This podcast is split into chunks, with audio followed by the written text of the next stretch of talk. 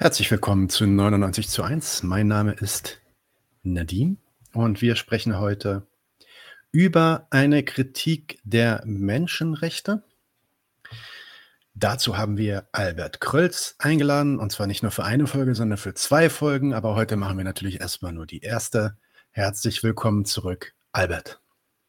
Ja, zurück ist ein gutes Stichwort. Ich hatte ja schon mal das Vergnügen zum Thema Kritik der Psychologie in zwei äh, Veranstaltungen hier reden zu dürfen und freue mich über die erneute Einladung.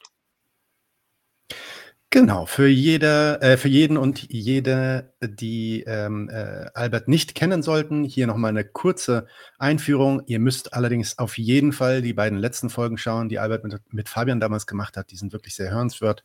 Hörenswert. Wir kriegen da auch noch regelmäßig Kommentare rein, wie toll die waren. Insofern auf jeden Fall reinhören. Ähm, trotzdem nochmal, äh, wer ist eigentlich Albert? Albert ist Sozialwissenschaftler, promovierter Jurist und emeritierter Professor der Rechtswissenschaft hat zahlreiche Veröffentlichungen, insbesondere auf den Gebieten Verfassungsrecht, Privatisierungspolitik, Ökonomisierung der sozialen Arbeit geschrieben. Das Buch Kritik der Psychologie ist mehrfach aufgelegt worden. Das war auch äh, Inhalt der beiden äh, letzten Folgen, äh, über die er dann mit Fabian gesprochen hat. Und heute wollen wir über die Menschenrechte reden. Da ist der Hintergrund, dass Albert vor äh, ein, zwei Monaten einen Vortrag gehalten hat zu diesen Menschenrechten, den ich äh, sofort super interessant fand und äh, ihn angeschrieben habe. Und äh, daraufhin sagte er mir, ja, ich hätte dich auch gleich angeschrieben, um zu fragen, ob wir da nicht was gemeinsam machen. Und so haben wir gesagt, äh, dass wir heute hier zusammenkommen. Ähm, gehen wir direkt rein in den Inhalt, Albert. Ja, also äh, aus deinem Vor den Vortrag habe ich ja jetzt gelesen. Ich habe den damals nicht gehört, aber ich habe ihn gelesen. Und ähm, eins fällt auf, die meisten Menschen gehen davon aus, dass die Menschenrechte eigentlich außerhalb jeder Kritik stehen. Das ist was, also vor allem auch Linke hochhalten als etwas, ähm, was man einfordern muss und was eine Errungenschaft ist und ein Fortschritt. Ähm, ja, allenfalls sei vielleicht ihre unzureichende Durchsetzung kritikwürdig. Du ziehst das ganz anders auf. Du unterlegst äh, ja, oder unterwirfst den Menschenrechten quasi einer grundsätzlichen Kritik. Kannst du das vielleicht mal erklären, warum? und äh, was da dein Punkt ist. Ja, äh, wie du das dargestellt hast in deiner Eingangsfrage, genauso verhält es sich. Wenn von den Menschenrechten die Rede ist, dann so, dass allen halben beklagt wird, dass diese nicht eingehalten oder verletzt würden. Die Menschenrechte selber fungieren jedoch als der völlig unhinterfragte universelle Maßstab, an dem die Güte politischer Herrschaft gemessen wird. Dass möglicherweise dieser Kritik, dieser Maßstab selber kritikwürdig sein könnte, kommt so gut wie niemanden in den Sinn. Insbesondere, wie du eben auch schon ausgeführt hast, nicht linken Stimmen, die ihre Kritik an politischen Herrschaften gerade im Namen und unter Berufung auf die Menschenrechte vorzubringen pflegen und damit in der ziemlich unguten Tradition auch der kommunistischen Internationale stehen, die einstmals die Erkämpfung des Menschenrechtes als revolutionäre Aufgabe der Völker auf ihre Fahnen geschrieben hat. Und dementsprechend vergeht auch kaum eine Woche, ohne dass Menschenrechtsorganisationen wie Amnesty International oder Human Rights Watch Journalisten oder insbesondere Politiker Menschenrechtsverletzungen anprangern. Und die Liste der angeprangerten Untaten reicht von übermäßiger Polizeigewalt und Folter bis hin zu Wahlbetrug und gesperrten Internetseiten. Und auf der Anklagebank sitzen in aller Regel auswärtige Regierungen, selbsternannte Diktatoren oder autoritäre Regime und das zu allermeist ideelle, das heißt nicht wirkliche Gericht, setzt sich aus Freunden und Vertretern der westlichen Wertegemeinschaft zusammen. Für die Brutalitäten geächteter auswärtiger Potentaten will die Anklage der Verletzung von Menschenrechten freilich überhaupt keinen positiven Grund in deren Staatsräson oder in deren Staatsprogramm entdecken. Vielmehr kennt der Vorwurf der Missachtung der Menschenrechte für den brachialen Umgang auswärtiger Staaten mit deren Bürgern einen einzigen negativen Grund, nämlich fehlende Rechte oder schlechtes oder nicht menschenrechtskonformes Regieren, lautet die Kritik. Und diese Kritik ist umgekehrt ein einziges Plädoyer für ein gutes Regieren, für eine legitime, menschengemäße politische Herrschaft, also wie diese hierzulande praktiziert wird. Und diese gute, legitime, menschengerechte politische Herrschaft, die soll wiederum nur durch die Beachtung der Menschenrechte zu haben sein. Die Menschenrechte, die gelten nämlich als aus der Natur des Menschen entsprengendes Recht auf Respekt durch die staatliche Obrigkeit. Als Recht nicht durch, sondern gegen den Staat. Als ein Regelwerk, das nicht wie ansonsten üblich die Bürger, sondern umgekehrt die Staatsmacht zum Gehorsam gegenüber ihren Bürgern verpflichtet. Eine einzige Paradoxie Deswegen, weil der Staat selber keiner Gewalt unterliegt, die ihn verpflichten oder beschränken könnte. Es ist umgekehrt der Staat, der als höchste Gewalt Rechte und Pflichten definiert. Wenn Staaten sich dennoch in die Pose werfen, diesen Rechten Gehorsam zu leisten, ja dann handelt es sich allenfalls um eine Selbstverpflichtung, die in dem Versprechen besteht, auf solche gewalttätigen Übergriffe zu verzichten, ja, die sie vom Standpunkt ihrer Staatsräson ohnehin nicht für erforderlich halten. Warum also, meine ketzerische Frage, sollte man der bürgerlichen Staatsgewalt eigentlich Beifall für diesen Pseudo-Verzicht spenden? Muss dieselbe Staatsgewalt, die nach innen unbedingt durch den Menschenrechtskatalog von der gewalttätigen Unterdrückung ihrer Bürger abgehalten werden muss, jedenfalls nach ihrem Selbstbild, dieselbe Staatsgewalt ist nach außen hin der erste Bündnispartner für die Menschenrechtsorganisationen und deren Anhänger. Wo immer in der Welt Amnesty und Co. die Einhaltung der Menschenrechte einklagen, ist die einheimische Politik die bevorzugte Ansprechadresse für die Durchsetzung menschenrechtlicher Standards. Denn, jedenfalls in der Sichtweise von Amnesty und Co., nur deren Gewalt, nämlich die der Staaten, vermag das, wovon sie nur träumen können. Nämlich ganze Regierungen auswärts unter Aufsicht zu stellen und selbst Kriege wie der auf dem Balkan, im Irak, oder in Afghanistan werden heutzutage im Namen der Menschenrechte geführt, ohne jedoch den Beifall der privaten Menschenrechtsaktivisten zu verspielen. Ganz im Gegenteil. Nicht nur das, was ich mal eben skizzenmäßig dargestellt habe, müsste nachdenklich stimmen. All das ist Material und Anlass genug zu einer grundsätzlichen Klärung der Frage, nach dem Inhalt und den ideologischen und politischen Leistungen der Menschenrechtsdoktrin. Unsere Veranstaltung gliedert sich wieder, wie Daniel das schon in seiner Einleitung darüber informiert hat, in zwei Abteilungen. Die heutige Sendung trägt den Untertitel Die Menschenrechte als Rechtfertigung bürgerlicher Herrschaft aus der Natur der Beherrschten und hat zwei große Unterabteilungen. Die erste lautet die ideologische Konstruktion der naturrechtlichen Menschenrechtsidee.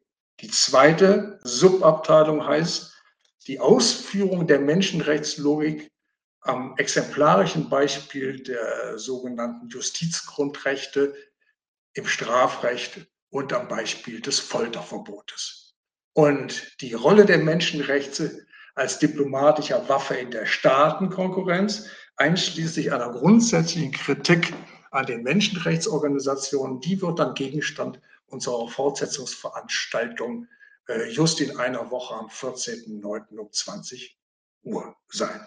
Soweit der Überblick über das, äh, was Gegenstand und Inhalt der heutigen Veranstaltung sein soll. Und ich würde dann jetzt quasi äh, direkt einsteigen mit dem Thema die Menschenrechte als Rechtfertigung bürgerlicher Herrschaft aus der Natur der Beherrschten und in den ersten großen Unterpunkt die ideologische Konstruktion der naturrechtlichen Menschenrechtsidee. Und das will ich denn jetzt auch tun. Die Idee des Menschenrechtes, die knüpft an die jedermann geläufige Bedeutung und Wirklichkeit des Rechtes beziehungsweise dessen gängige Vorstellung als Besitzstand des Bürgers an. Die haben Menschenrechte gegenüber dem Staat.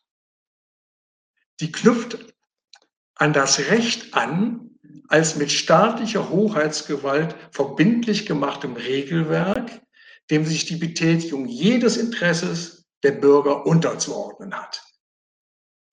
Will heißen, die Interessen der Bürger gelten nur und nur insoweit, als der staatliche Gewaltmonopolist sie mit seinen praktischen Definitionen von erlaubt und verboten ins Recht setzt. Wenn das Recht, wenn das Interesse des Bürgers das Recht auf seiner Seite hat, ja dann gilt dieses Interesse ebenso unbestreitbar wie die höhere Gewalt des Staates, die ihm die Lizenz seiner Betätigung erteilt. An diese Bedeutung des Rechtes als staatlich verliehenen Besitzstand der Bürger nun knüpft die Menschenrechtsidee an. Allerdings in einer Weise, die das Verhältnis von Staat und Bürger, wie es in der realen Rechtsordnung vorkommt, geradezu auf den Kopf stellt. Während nämlich in der real existierenden Rechtsordnung die staatliche Gewalt dem Bürger als allgemein anerkannte Instanz allen Sollen und Dürfens gegenübertritt, verficht der Menschenrechtsstandpunkt die Idee der gleichzeitigen Unterordnung der Herrschaftsinstanz des Staates selber unter das Prinzip von erlaubt und verboten. Nochmal anders gesagt, die Herrschaft selber soll also beim, beim Herrschen der Geltung verbindlicher Vorschriften unterworfen sein. Als Erlaubnisinstanz welcher jetzt die staatliche Herrschaft unterliegen soll, fungiert ausgerechnet der Mensch, der der realen Rechtsgewalt unterlegene Mensch, der mit seinen angeborenen Rechten, so die Ideologie der Menschenrechte, der Machtausübung des Staates wirksame Schranken setzt. So, diese von mir geschilderte Konstruktion enthält einen grundsätzlichen Widerspruch, den ich eben schon ein Stück weit angedeutet habe in meinen einleitenden Formulierungen. Danach nämlich soll die souveräne Herrschaft des Staates, das heißt die originäre Quelle von Erlaubnissen und Verboten, ausgerechnet bei der Ausübung ihrer Herrschaft weisungsgebunden sein. In diesem Konstrukt spielen die Menschen eine sehr widersprüchliche Doppelrolle. Einerseits als staatliche Untertanen und zugleich andererseits als Herren der Rechtsordnung. Das heißt, der Mensch unterliegt einerseits der Weisungsgewalt der Herrschaft und soll andererseits zugleich als Oberbefehlshaber seiner Herrschaft verbindliche Richtlinien der Herrschaftsausübung gegen ihn erteilen können. Und damit der Gedanke vielleicht noch ein bisschen besser rüberkommt, will ich diesen Widerspruch nochmal vom Standpunkt der Herrschaft ausdrücken. Das ist ja eine höchst seltsame Herrschaft, die einerseits mit der Macht ausgestattet ist, ihren Herrschaftsimperativen verbindliche Geltung gegenüber ihren Untertanen zu verschaffen, ja, und die sich gleichzeitig von ihren Untergebenen die Leitlinien ihres Handelns vorschreiben lässt. Soweit zunächst mal. Du deutest ja, also du deutest den Widerspruch an, auf den ich auch eigentlich hinaus wollte. Nämlich, man muss sich, also du, du sprichst ja davon, dass äh, die Menschenrechte eine äh, rechtfertigende, eine legitimatorische Leistung vollziehen. Und da fragt man sich dann ja, ja, warum macht denn die Herrschaft das denn überhaupt? Ähm, warum sich diesen, ja, diesen äh, Hut anziehen, dass man einerseits äh, die Herrschaft ausübt über seine Subjekte, aber gleichzeitig dann doch die Subjekte äh, das Maß dieser Herrschaft irgendwie darzustellen hätten. Kannst du erklären oder nochmal ausführen, was dieser legitim legitimatorische Charakter der Menschenrechte ist?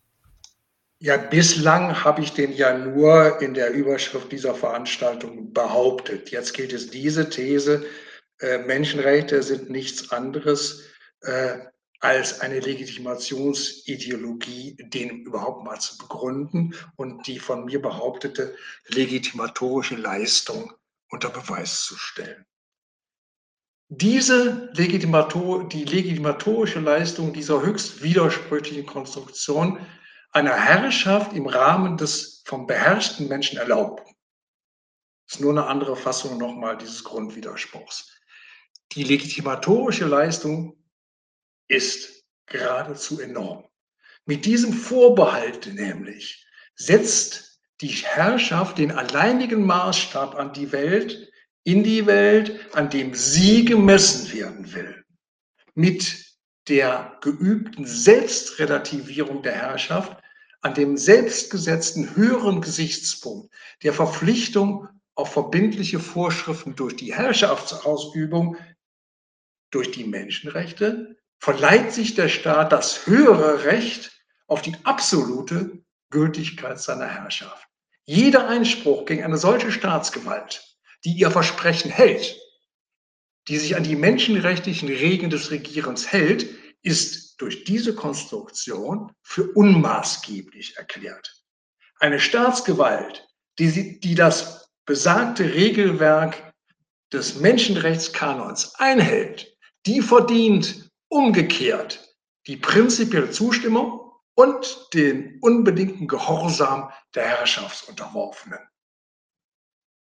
Zusammengefasst nochmal die legitimatorische Leistung, die vorgestellte, die imaginierte Relativierung staatlicher Gewalt am höheren Recht des Menschen bildet somit die legitimatorische Quelle ihrer unbedingten Geltung oder anders ausgedrückt ihrer, Verabsoluti ihrer Verabsolutierung. Selbsterteilung der Lizenz zum Herrschen unter Berufung auf die fiktive Erlaubnisinstanz des Menschen, so geht moderne Selbstlegitimation der politischen Herrschaft.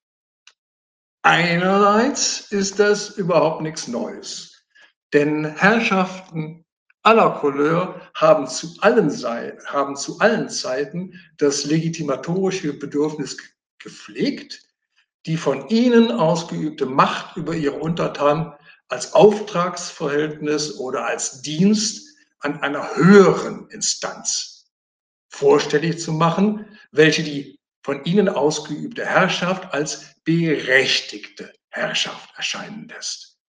Die heutige Rolle der Menschenrechte hat zu früheren feudalen Zeiten etwa das Gottesgnadentum gespielt. Die Besonderheit, und das ist das Neue, die Besonderheit der modernen Staatslegitimation besteht, wie bereits geschildert, darin, dass sich die Herrschaft ausgerechnet auf die von ihr Regierten zur Glaubigung der höheren Rechtmäßigkeit ihrer Macht beruft. Ich hoffe, jetzt deine Frage hinreichend beantwortet zu haben.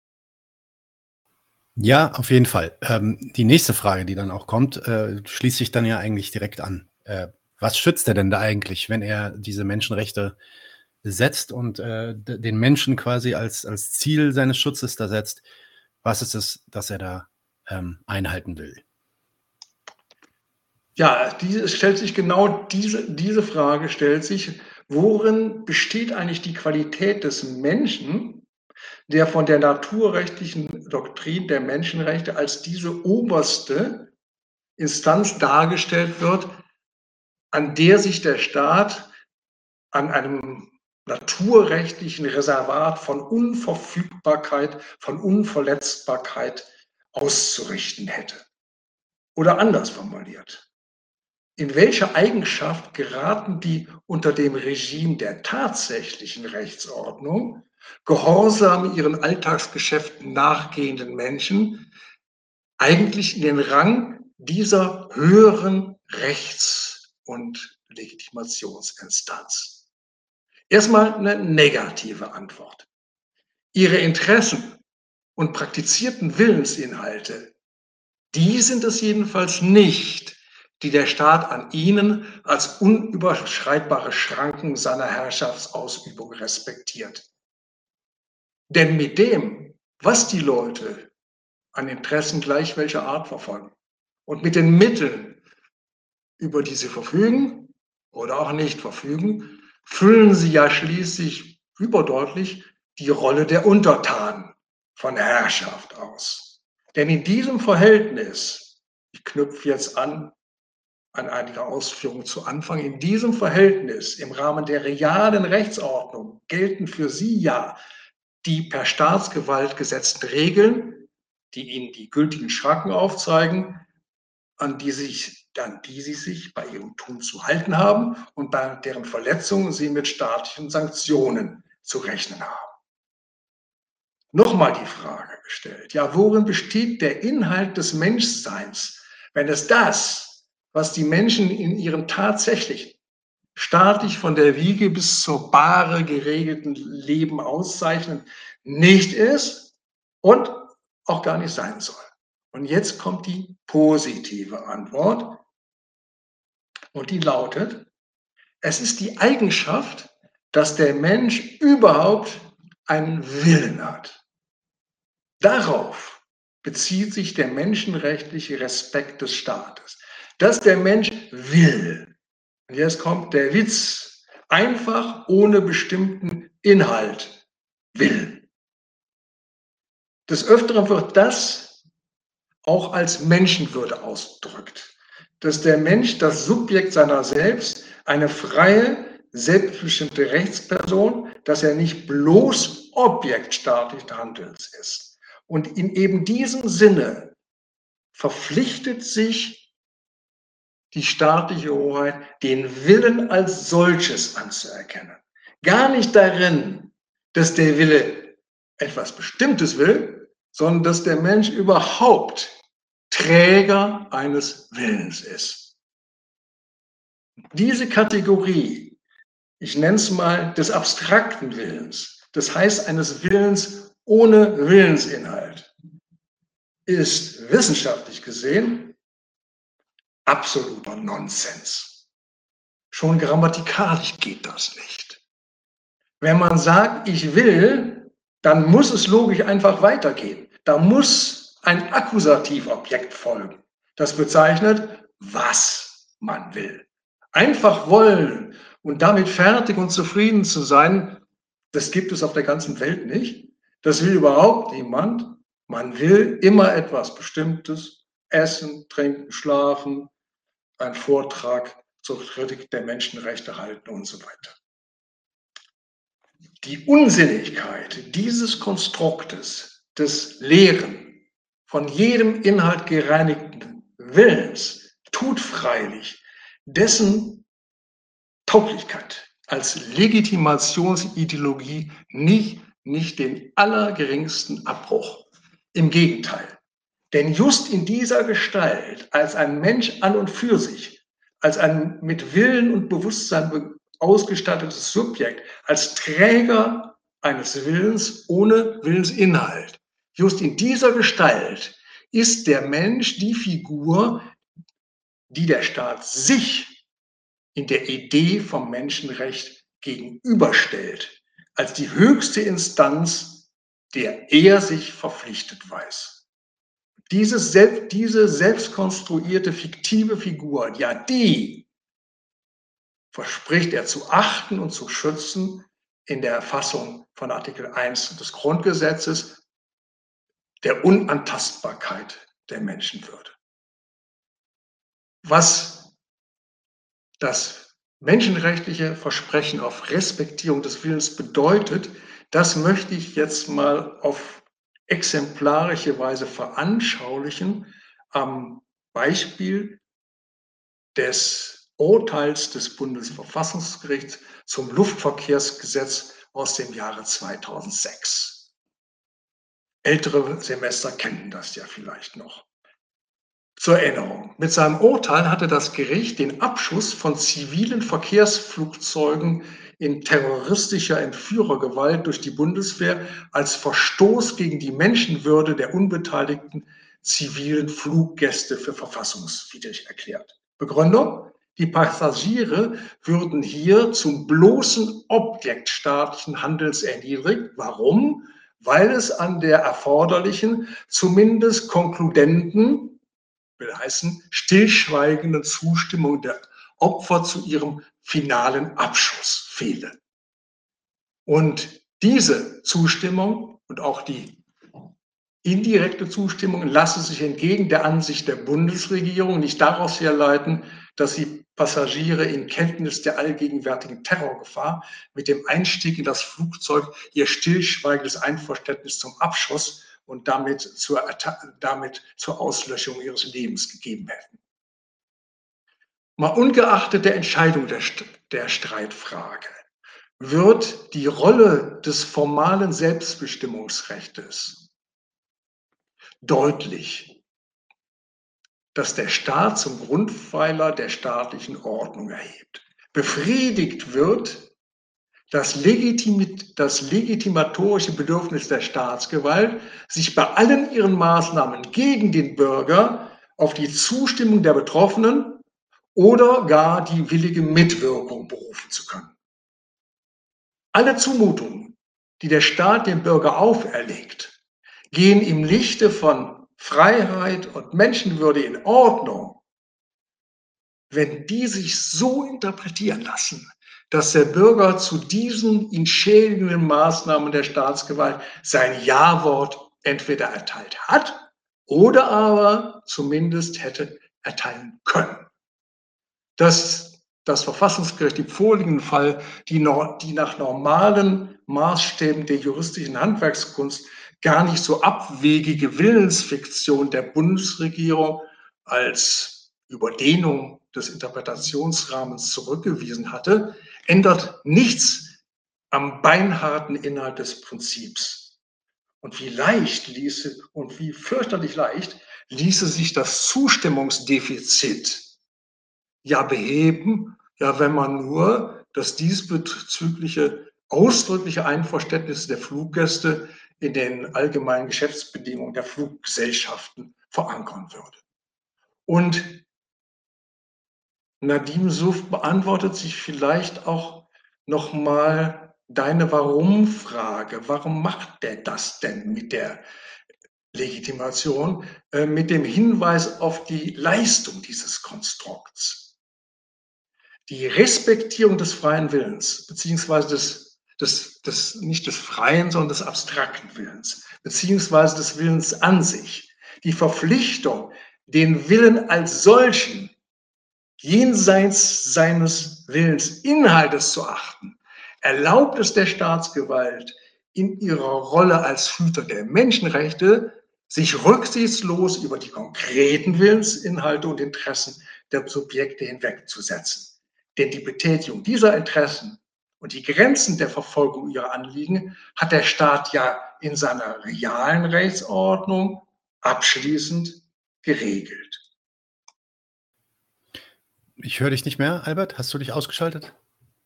Ich habe mich ausgeschaltet, weil ich erstmal einen Punkt gesetzt hatte und okay, dir das alles gegeben hat. Gut. Ähm, hast du jetzt schon meine nächste Frage erledigt, meine Warum-Frage? Ich überlege mal, hast du das schon erledigt? Vielleicht frage ich noch mal. also, vielleicht kannst du es noch mal vielleicht kannst du es noch mal zusammenfassen und wenn du es nur zusammenfasst. Warum braucht er diese äh, abstrakt freien, ähm, ja, würdigen, ne? durch die Menschenwürde wird ja eine Würdigkeit ausgedrückt, würdigen Subjekte. Warum verpflichtet er sich denen gegenüber? Was will er mit denen? Ich glaube, deine Frage enthält äh, äh, eine leicht schiefe Prämisse. Warum braucht er das? Da wird ja eine Notwendigkeit. Okay. Ja, notwendig okay. im Sinne einer Zwangsläufigkeit äh, äh, ist die staatliche Legitimation nicht, aber höchst nützlich. Und warum ähm, warum verbietet sich ihm das, diese, diese Freiheit äh, seiner Subjekte ähm, nicht zu respektieren? Warum setzt er sich diese Einschränkung, die ja im Endeffekt dann tatsächlich eine Einschränkung ist, sie hätten ja auch das Flugzeug abschießen können, ähm, äh, die, die Macht dazu hatten sie auf jeden Fall, warum schränkt er sich da frei ein? Äh, in seiner Freiheit ein. Entschuldigung. Eben aus der selbstpostulierten Geltung der Menschenrechte. Äh, er, außerdem, ähm, er schränkt sich ein und sagt, vom Regime der Menschenrechte aus betrachtet, von der Respektierung des freien Willens, ist das Gesetz in seiner bisherigen Form keine hinreichende Grundlage. Dass das eine Einschränkung sei, habe ich ja, glaube ich, zu Ende meiner Rede ein bisschen aufs Korn genommen. Wie leicht ließe sich diese sogenannte Einschränkung beheben?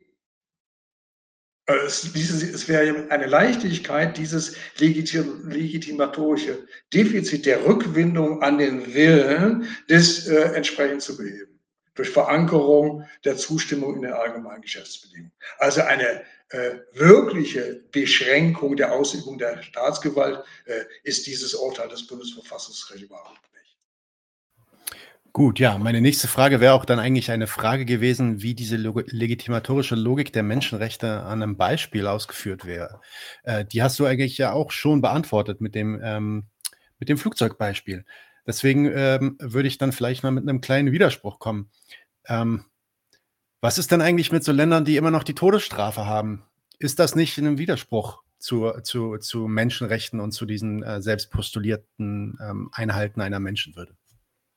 Ich glaube, Nadim, du bist ein bisschen ähm, in, die, in die hinteren Abteilungen des Fragenkatalogs abgeglitten, den wir so ungefähr als Leitlinie der Veranstaltung abgesprochen hatten, weil ich wollte ja eigentlich, äh, weil das ja auch so ein, ein, ein ziemlich ungewöhnlicher Gedanke ist, hatte ich ja eigentlich vor die legitimatorische Logik der Menschenrechte, der Respektierung und Achtung des Willens sehr, sehr ausführlich am Beispiel des Strafrechtes, der Justizgrundrechte und des Folterverbotes äh, darzustellen. Und ähm, das. Ah, du hast noch mehr Beispiele, dann mach das. Mach das. Und das, das eben von mir gewählte Beispiel mit dem Urteil des Verfassungsgerichts zum Luftverkehrsgesetz, das war eigentlich nur mal so ein kleines Vorspiel, um den, um den Gedanken überhaupt, um das Publikum überhaupt mal mit diesem wahrscheinlich höchst ungewohnten Gedanken vertraut zu machen. Dann äh, glaube schon, mal. dass das nützlich ist, wenn man das jetzt nochmal so von A bis Z durchdekliniert und auch gerade an dem Teil der Menschenrechte, wo quasi der, der, der Schwerpunkt liegt bei den, bei den klassischen Menschenrechten, den Justizgrundrechten. Und wenn du gestattest, würde ich das im Fortfolgenden auch tun. Let's do it. Ja.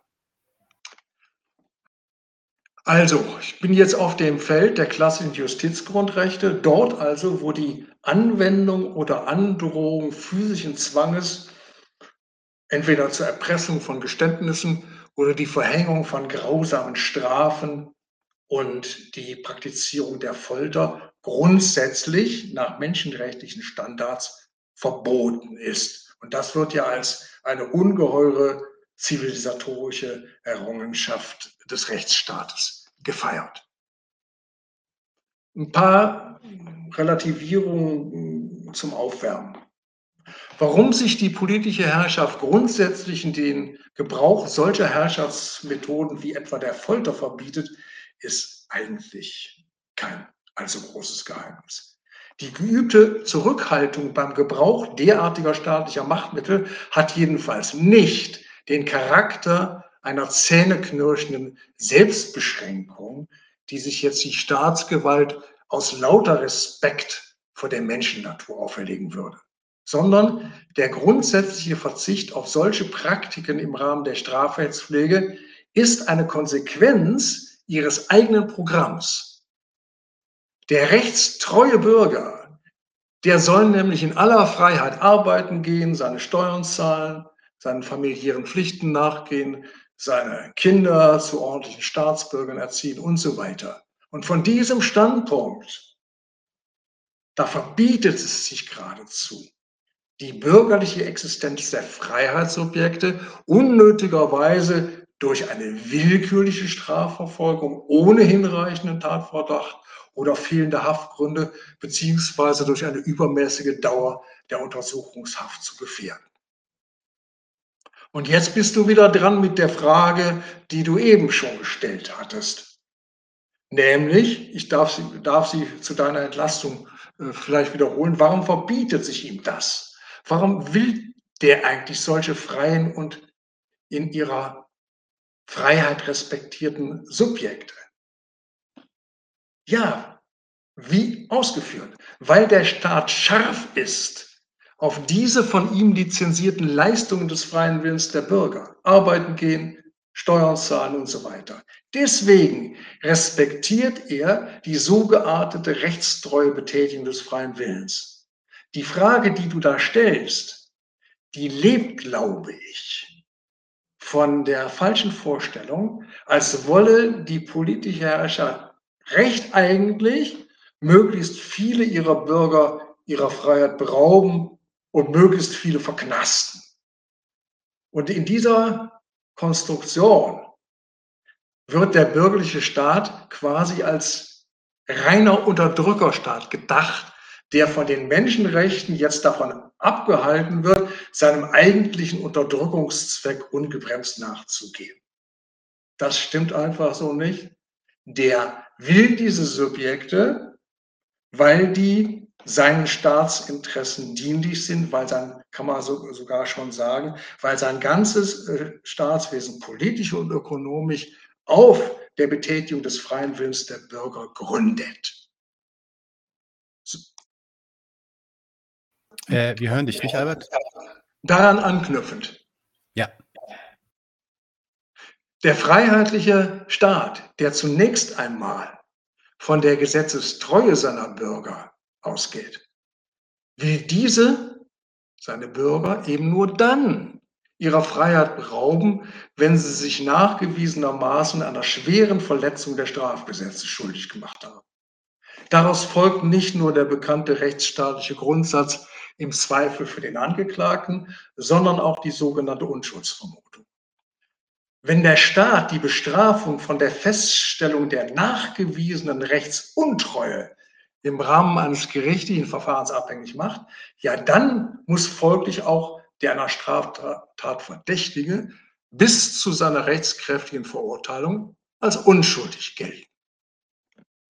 Der Vollzug menschenrechtskonformer Freiheitsstrafen an einem aufgrund eines ordentlichen Strafverfahrens rechtskräftig verurteilten Rechtsbrechers, ja, der steht hingegen selbstredend im vollen Einklang mit dem Prinzip der Willenssouveränität. Denn der Wille, dem der Staat seine prinzipielle Anerkennung zollt, ist qua Definition der Wille, der sich in den Bahnen der Rechtsordnung bewegt, treue Wille, welcher dem Bürger vom Staat als quasi natürlicher Wille unterstellt wird.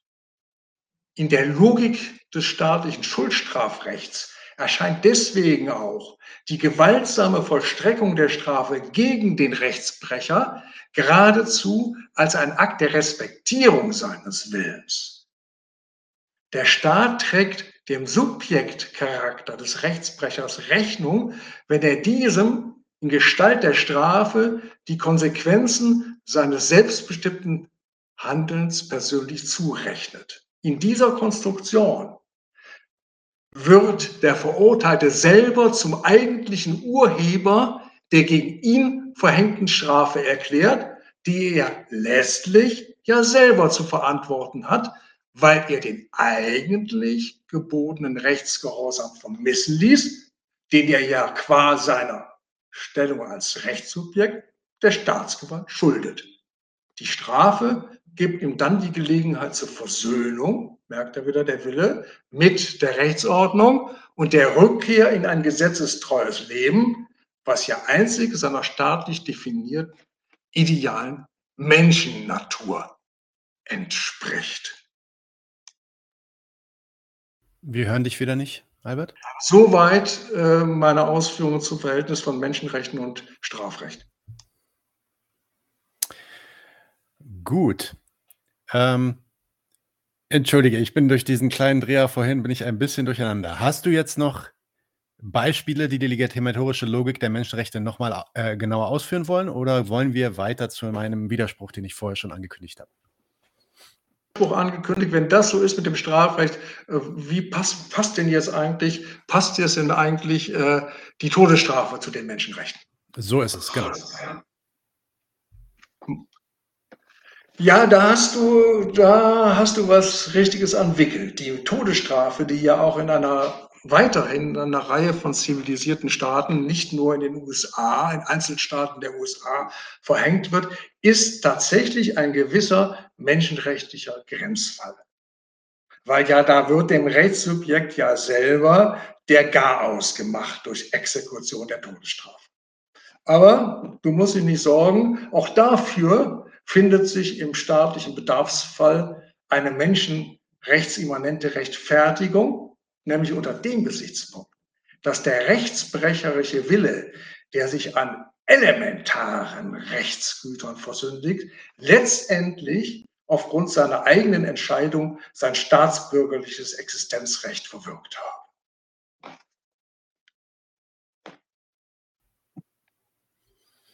Gibt natürlich dann auch wieder ich habe ein bisschen ein Echo, Albert. Genau. Also es gibt natürlich auch wieder andere Ausnahmen. Ähm, es ist natürlich jetzt nicht nur die Todesstrafe, die mir da eingefallen ist, sondern die äh, besten Beispiele, die man natürlich auch nach dem 11. September dann äh, ja fast täglich und wöchentlich irgendwie in den Nachrichten gehört hat, hat, sind dann halt zum Beispiel Foltern. Das erlaubt sich der Staat dann ja doch äh, da wird dann einhellig auch in der Öffentlichkeit oft drüber geredet, dass das entgegen der Menschenwürde ist, aber dann doch irgendwie nötig. Hast du ein paar Beispiele, was man aus solchen, ja, ich sag mal, Ausnahmen, wenn sie es denn sind, äh, lernen kann? Ja, die Beispiele, die hast du ja selber aufgeführt, das muss ich nicht wiederholen. Ich versuche mal, äh, das zu erklären. Die die Vereinbarkeit oder Nichtvereinbarkeit dieser Praktiken mit den äh, Menschenrechten und, und was man äh, daraus lernen könnte. Erstmal eine ernüchternde Aussage. Das Grundsatz, des, der grundsätzliche Verzicht auf bestimmte höchst brachiale Verhörtechniken, wie insbesondere das Folterverbot, dem sich die sogenannte zivilisierte Staatenwelt in Gestalt der UNO-Folterkonvention unterworfen hat, dürfte sich zunächst mal der höchst eingeschränkten Tauglichkeit dieser Methoden als Mittel rechtsstaatlicher Beweisgewinnung verdanken. Ja, mit der Folter lässt sich eben le eigentlich lediglich die Schmerzgrenze eines Tatverdächtigen austesten, der bei ihrer Überschreitung im Interesse der Vermeidung weiterer Qualen in aller Regel bereit ist, ganz losgelöst vom Wahrheitsgehalt seiner Aussage, so ziemlich alles zu Protokoll zu geben, was von den Verhörleitern verlangt oder erwartet wird. Der Verzicht auf Foltermethoden ist freilich für die menschenrechtsverpflichtete bürgerliche Staatsgewalt keine reine Zweckmäßigkeitserwägung sondern sie dient zugleich auch dem Schutz des höchsten menschenrechtlichen Rechtsgutes, eben dieses von mir vorhin so ausführlich dargestellten Prinzips der Selbstbestimmung. Das heißt, des Rechtes auf abstrakte Verfügung über sich, die der Staat dem Menschen mit seiner Definition als Rechtsperson verleiht.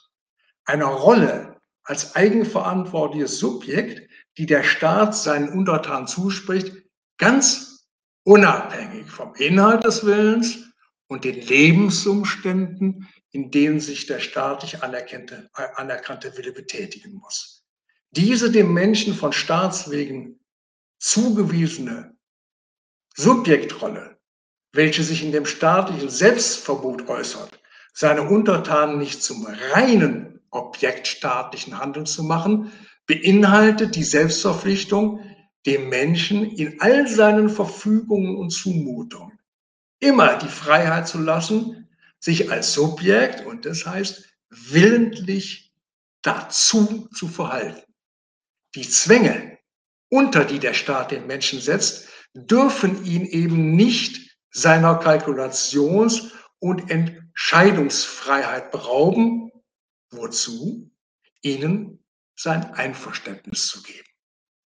Der Wille des Menschen ist staatlicher, staatlicherseits ganz losgelöst davon, was der Mensch will, insofern zu respektieren, als dass er nicht gebrochen werden darf.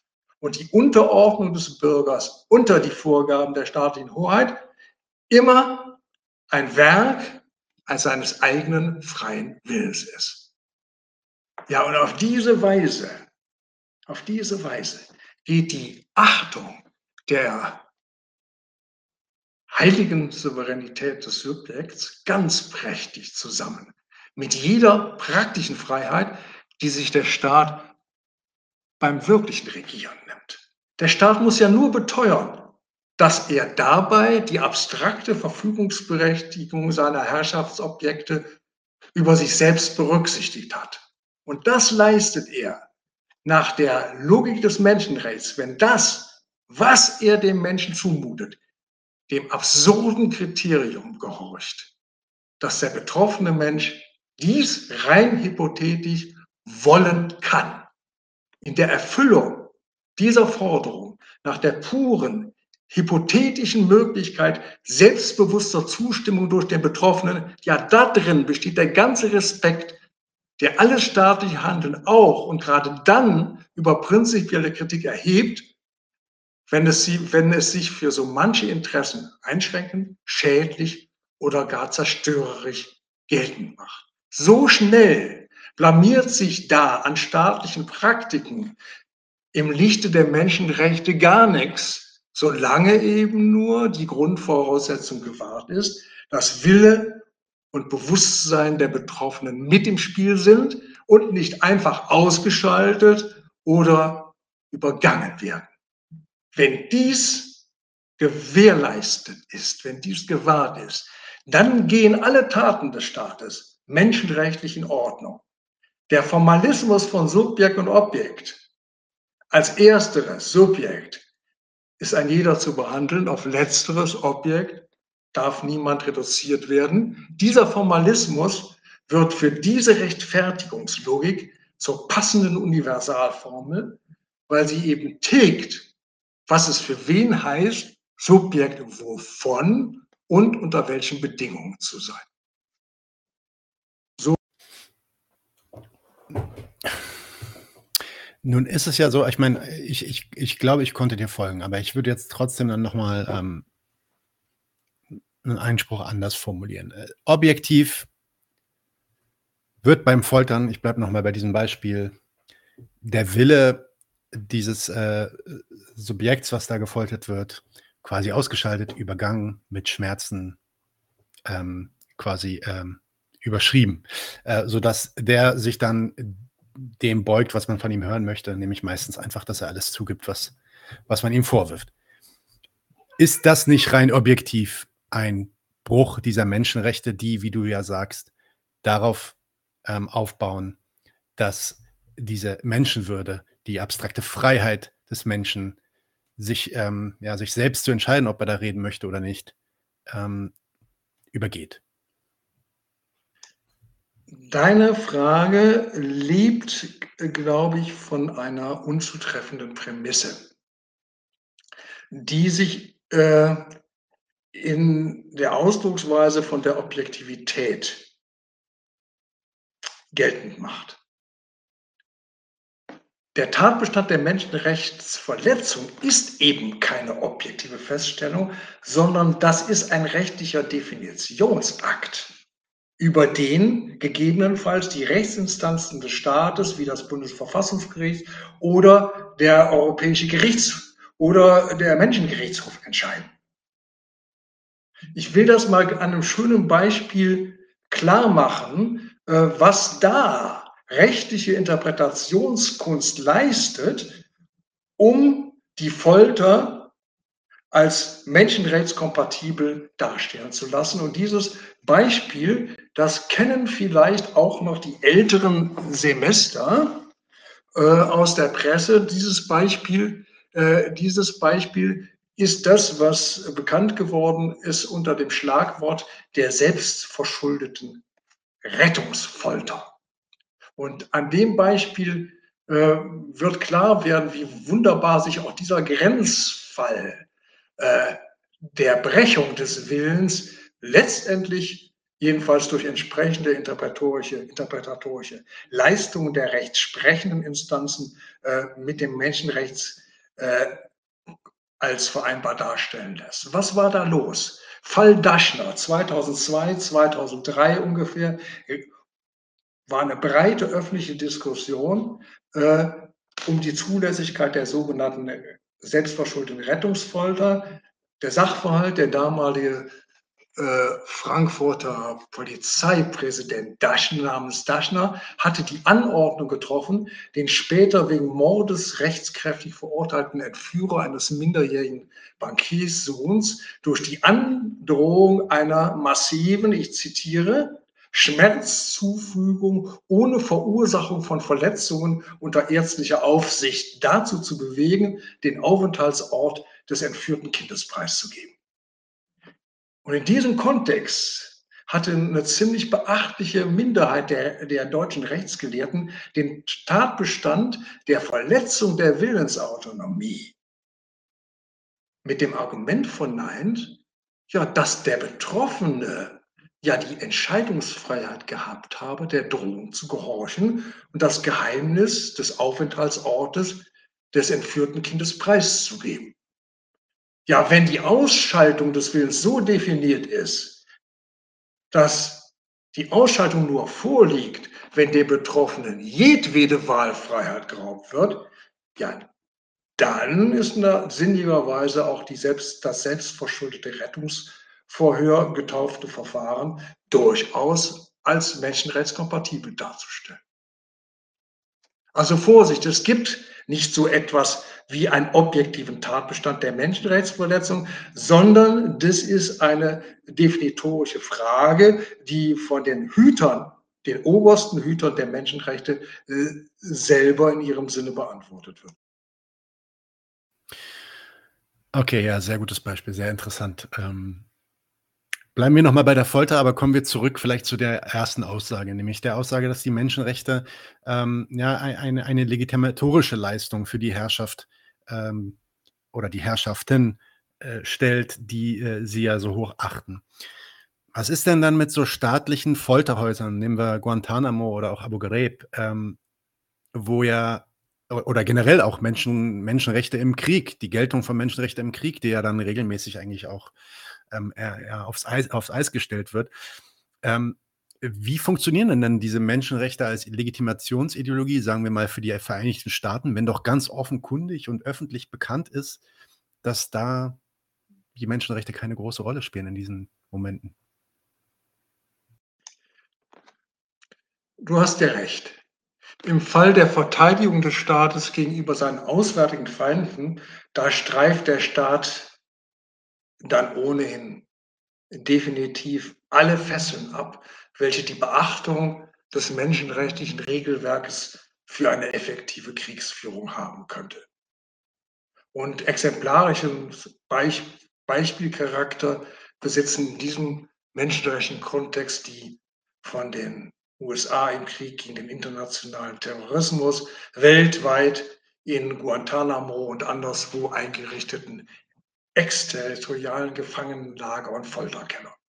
Ja, dort werden bekanntlich systematisch Foltermethoden zur Erpressung von Informationen angewandt, die sich beim normalen rechtsstaatlichen Gang der Dinge verbieten. Und jetzt kommt ähm, der zynische Witz der Legitimation. Der, der zynische Respekt, der auch in diesen Fällen vor den Menschenrechten geübt wird, der besteht in diesen Fällen dann darin, dass die menschenrechtlich verpönten Vernehmungsmethoden eben nicht auf dem Boden der USA, sondern in Kerker von Staaten verlegt werden, die von der USA auf die Liste der Schurkenstaaten gesetzt worden sind, welche ja bekanntlich die Menschenrechte mit Füßen treten.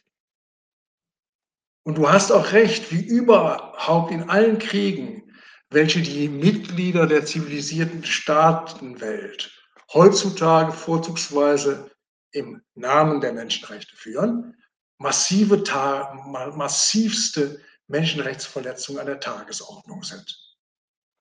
Die vom besiegten Feind begangenen Gräueltaten pflegen die Siegermächte nachträglich durch einschlägige internationale Gerichtshöfe als Verbrechen gegen die Menschlichkeit zu ahnden.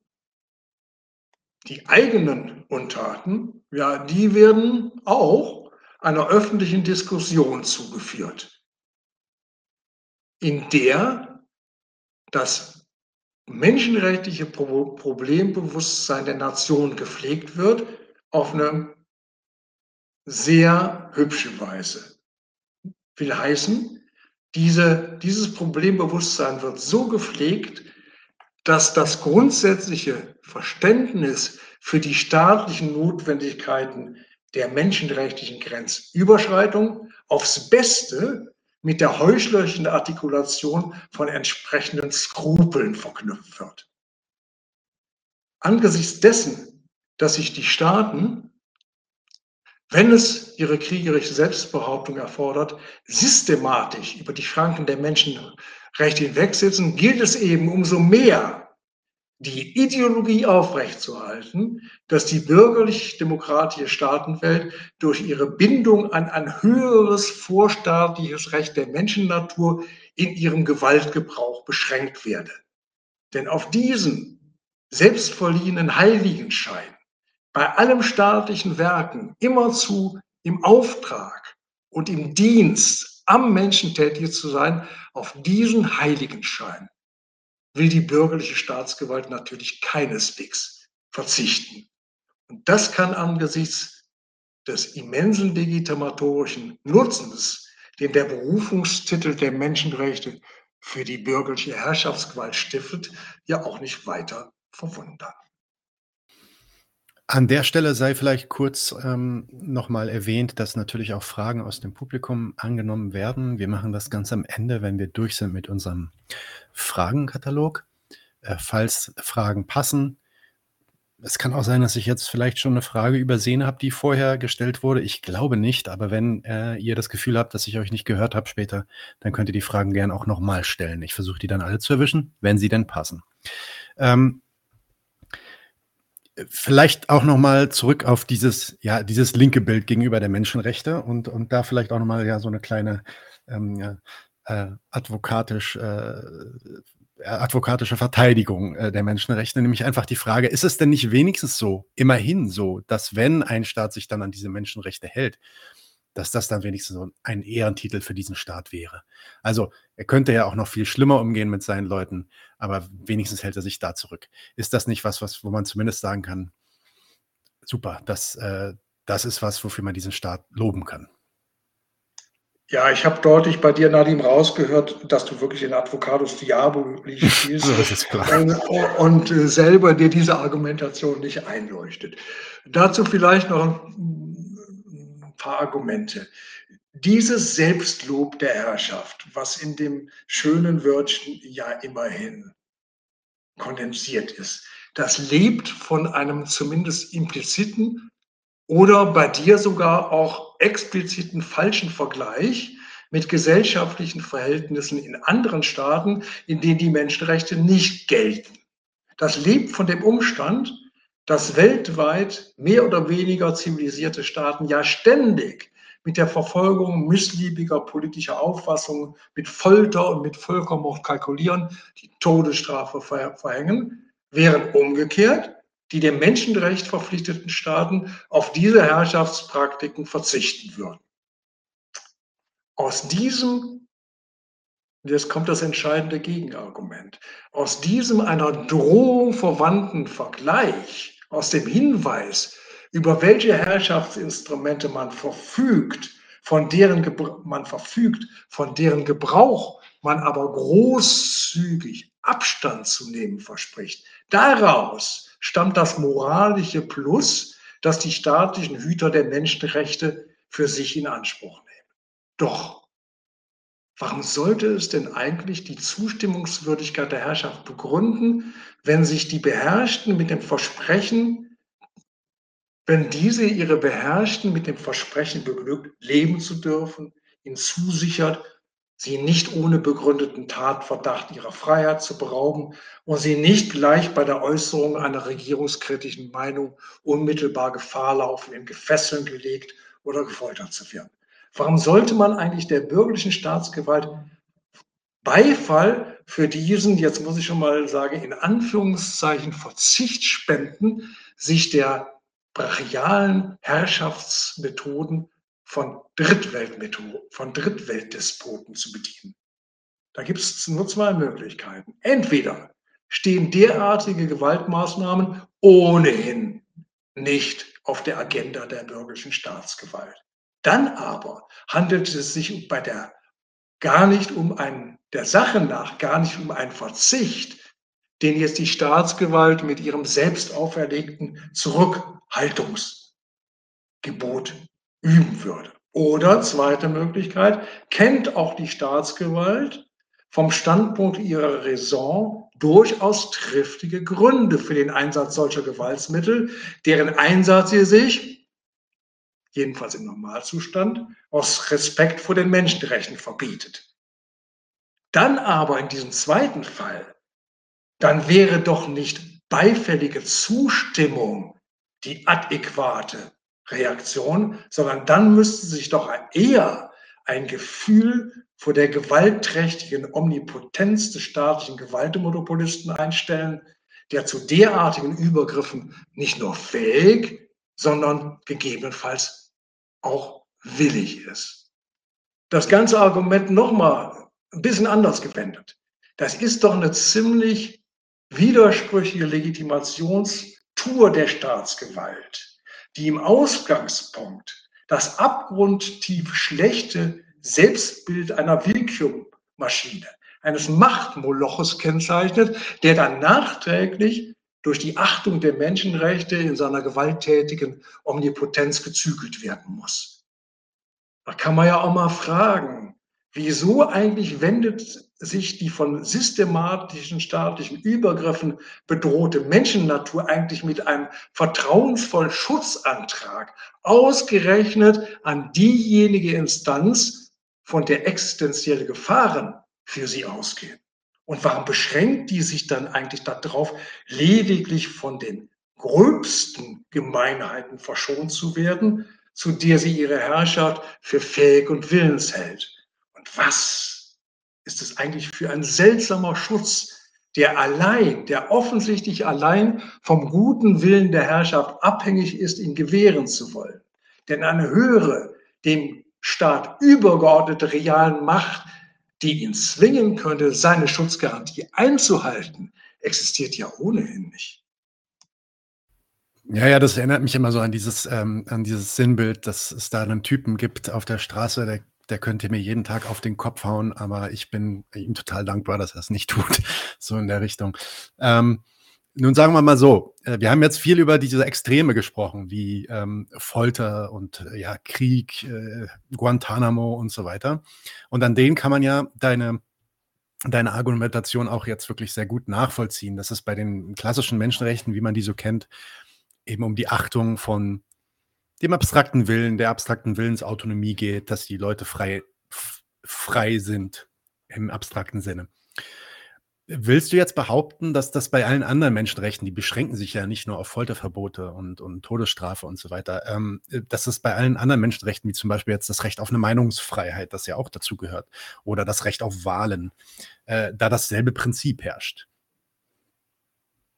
Ja, das will ich tatsächlich äh, behaupten und ich würde das jetzt mal vorführen, diese Behauptung unter Beweis stellen, äh, am Beispiel des so hochgeschätzten Menschenrechtes äh, auf die freie Meinungsäußerung. Und dabei aufmerksam machen, vorweg schon mal, auf eine kleine Akzentverschiebung, die ich äh, dabei mir leiste, nämlich jetzt der Auseinandersetzung mit der menschenrechtlichen Basisideologie, dass das gesamte Ensemble der Menschenrechte welches der Staat den Bürgern gewährt, nichts anderes sei als die, Anf als die Erfüllung von Anforderungen der Menschennatur durch den Staat. Klar. Das eigene Denken und Meinen ist zunächst mal eine selbstverständliche Lebensäußerung. Jeder denkt sich sein Teil zum Lauf der Welt und tauscht sich darüber mit anderen Menschen aus. Er sucht sich von der Richtigkeit seiner Urteile zu überzeugen, streitet gegebenenfalls gegen die Auffassung anderer und so weiter. Aber warum sollte man dazu ein Recht auf Meinungsäußerung benötigen? Denn wenn jemand ein Interesse anmelden ein Urteil bekannt geben will, ja, dann tut er das einfach. Dabei kommt es ihm im Normalfall ja eben auf die Äußerung seiner jeweiligen konkreten Gedanken an und nicht darauf, irgendetwas zu äußern, ja, weil er ein Recht darauf hat. Mit der Anerkennung, dass seine Menschen ein Recht auf diese selbstverständliche Lebensäußerung besetzen. Da schaltet sich der staatliche Souverän dazwischen. Der setzt sich als Lizenzgeber, der das freie Meinen erlaubt, zwischen das menschliche Interesse und dessen Wahrnehmung. Und damit, mit dieser Lizenzierung des Meinens und Äußerns, damit ist unter die Erlaubnisinstanz Staat ist die scheinbar selbstverständliche Äußerung von Meinungen fortan an dessen Bewilligung und die damit verbundenen Bedingungen und Auflagen geknöpft. Die scheinbare Selbstverständlichkeit menschlichen Meinungsaustausches, mit der ich eingestiegen bin, die büßt durch diese Subsumption, durch diese Unterordnung unter das Erlaubniswesen der politischen Hoheit ihre naturwüchsige Selbstverständlichkeit vollständig ein. Mit der Erteilung der Lizenz zu meinen, stellt nämlich der Staat die Gedankenleistungen seiner Bürger unter seine umfassende Kontrolle. Lange, ganz lange vorher, bevor er eine bestimmte hoheitlich verpönte Meinung, wie beispielsweise das Bestreiten des Holocaust unter Strafe stellt oder erforderlichenfalls die Artikulation verfassungsfeindlicher politischer Auffassungen unterbindet. Die eigentliche herrschaftliche Point der Meinungsfreiheit besteht darin, dass die Auffassungen und Anschauungen der Bürger allesamt lediglich als Meinung zugelassen sind. Eine Meinung im staatlich postulierten Sinne zeichnet sich eben dadurch aus, dass sie gleichgültig gegen ihren bestimmten Inhalt eine relativierende, methodische Stellung zu sich selber einnimmt. Sie beteuert, wenn sie das staatliche Gebot befolgt, ihre eigene theoretische und praktische Belanglosigkeit. Sie unterstellt, dass sie weder als theoretische Position, als Urteil über etwas gültig sein will, noch gar, dass sie als praktischer Leitfaden des eigenen Handels verstanden oder als, gar als Anspruch auf Durchsetzung eigener Interessen vorgetragen sein will.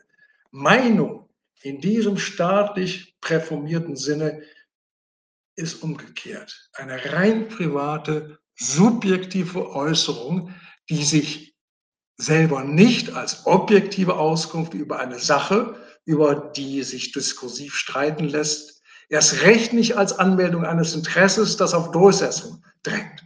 Meinungsfreiheit ist das Reich der Selbstrelativierung. Meinungsfreiheit, das Recht auf Meinungsfreiheit bedeutet, dass jeder das Recht hat, sich seinen gänzlich folgenlosen persönlichen Reim auf alles und jedes, insbesondere auf die Maßnahmen seiner politischen Herrschaft zu machen. Und das Resultat, ja, ist die eigene Meinung insofern, als die auch nur für ihn selber maßgeblich ist. Viel grundsätzlicher als mit dem Verbot unerwünschter politischer Auffassungen, das in demokratischen Staaten ja eher eine Ausnahme ist. Regiert also die Obrigkeit mit der Verpflichtung der Bürger darauf, bloße Meinung zu haben in sämtliche Verstandes- und Willensäußerungen der beaufsichtigten Subjekte hinein, indem sie nämlich allen die grundsätzliche Freiheit gewährt, sich zu äußern und im Prinzip alles Geäußerte gleichermaßen gelten lässt und, die, und indem sie auch noch ihren freien Subjekten die Pflicht aufgibt, allen Meinungsäußerungen anderer Subjekte ebenfalls mit gleichem Respekt zu begeben. Egal was für ein Scheißdreck die da sagen. Damit dekretiert der Staat die prinzipielle Gleichgültigkeit aller vorgetragenen Urteile und Interessen, verurteilt ihren Inhalt, ja, der ist ja bloß partikulär oder subjektiv, verurteilt die zur theoretischen und praktischen Unmaßgeblichkeit und die Menschen dazu, sich mit der Wahrnehmung ihrer Lizenz zu meinen, zufrieden zu geben.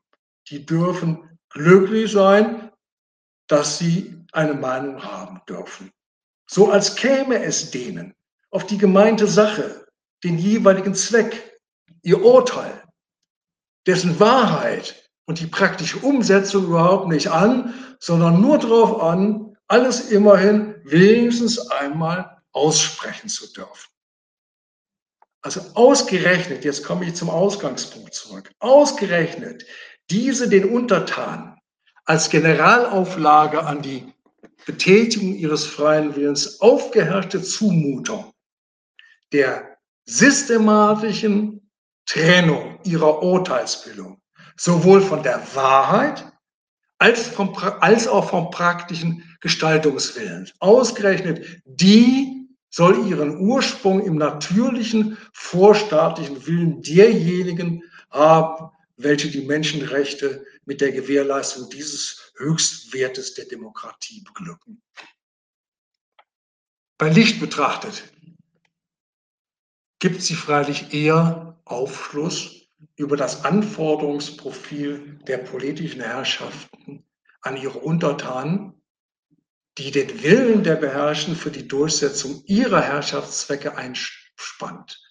In Anbetracht der Notwendigkeiten der politischen Hoheit bürgerliche Provenienz passt das Recht auf Meinungsfreiheit bestens zu einer Gesellschaftsform, in der eine souveräne politische Gewalt einem allen wollen und Meinen der Gesellschaftsmitglieder vorausgesetzte ökonomische Ordnung namens Kapitalismus vorgegeben hat, die dauerhafte Gründe zur Unzufriedenheit mit den Leistungen der politischen Herrschaft hervorbringt.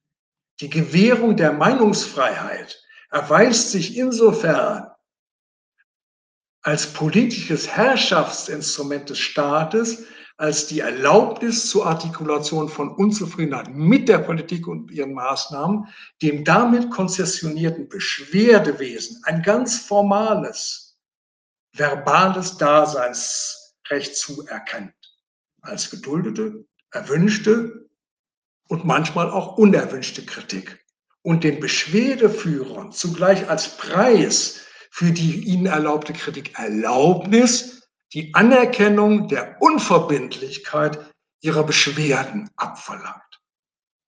Indem also die, die, der Staat mit der Meinungsfreiheit die Bürger systematisch ihrer Handlungskompetenz beraubt, sichert sich die bürgerliche Staatsmacht mit der Gewährleistung des Menschenrechts der Meinungsfreiheit gegenüber den Bürgern, die sichert damit ihre souveräne Entscheidungs- und Handlungsfreiheit, die nicht etwa auf der theoretischen Überzeugungskraft ihrer Argumente, sondern allein auf der Gewalt der Staatsmacht beruht.